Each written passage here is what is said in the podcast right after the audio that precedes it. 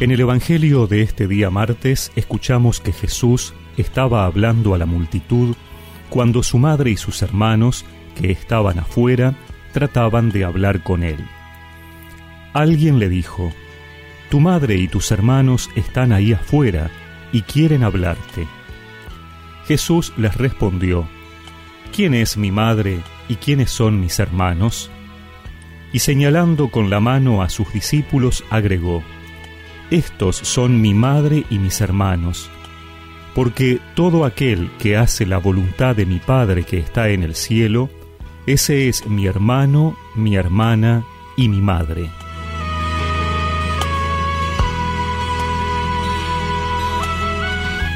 Los parientes de Jesús quieren hablar con él, pero no pueden acceder por la cantidad de gente que lo rodeaba siempre recordamos que en el lenguaje y cultura de la época se designaba con el término hermanos a todos aquellos parientes cercanos, especialmente los primos, teniendo en cuenta que en esos pequeños pueblos eran como clanes donde los niños crecían todos juntos. Los hermanos eran personas ligadas por la sangre, pero no necesariamente hijos del mismo padre y madre. El vínculo de sangre era muy importante para ser parte del pueblo elegido, del pueblo judío. Pero Jesús aprovecha la ocasión para dar una enseñanza. Ser de la familia de Jesús ya no requiere ese requisito de sangre. Son de la familia de Dios todos los que lo aceptan como Padre y hacen su voluntad. Jesús ha conseguido para nosotros ser hijos de Dios, y así también sus hermanos formamos una nueva familia que es la que nos da la fe. Claro que no es una cuestión solo de creer en Dios, también es necesario hacer su voluntad, porque así damos una respuesta de fe, llevamos a nuestra vida lo que creemos. Este es, fuera del inicio y el final del Evangelio, uno de los pocos pasajes donde aparece María. A primera vista pareciera que Jesús la rechaza, pero sabemos que no es así, porque María es la primera en aceptar la voluntad de Dios asumiendo el plan salvífico en su sí. Por eso María ocupa un lugar importante en esta familia de Jesús.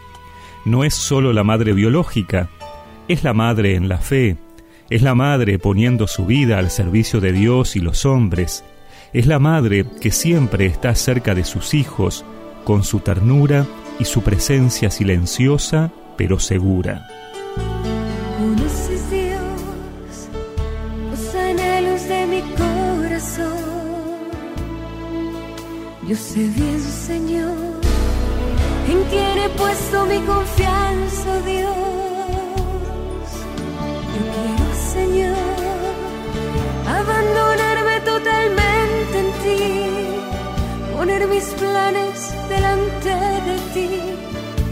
agradarte solamente a ti.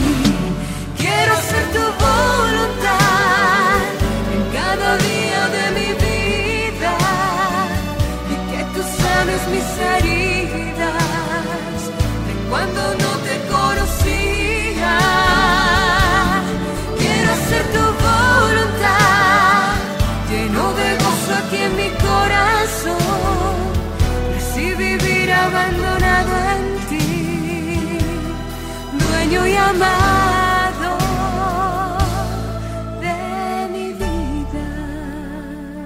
Y recemos juntos esta oración.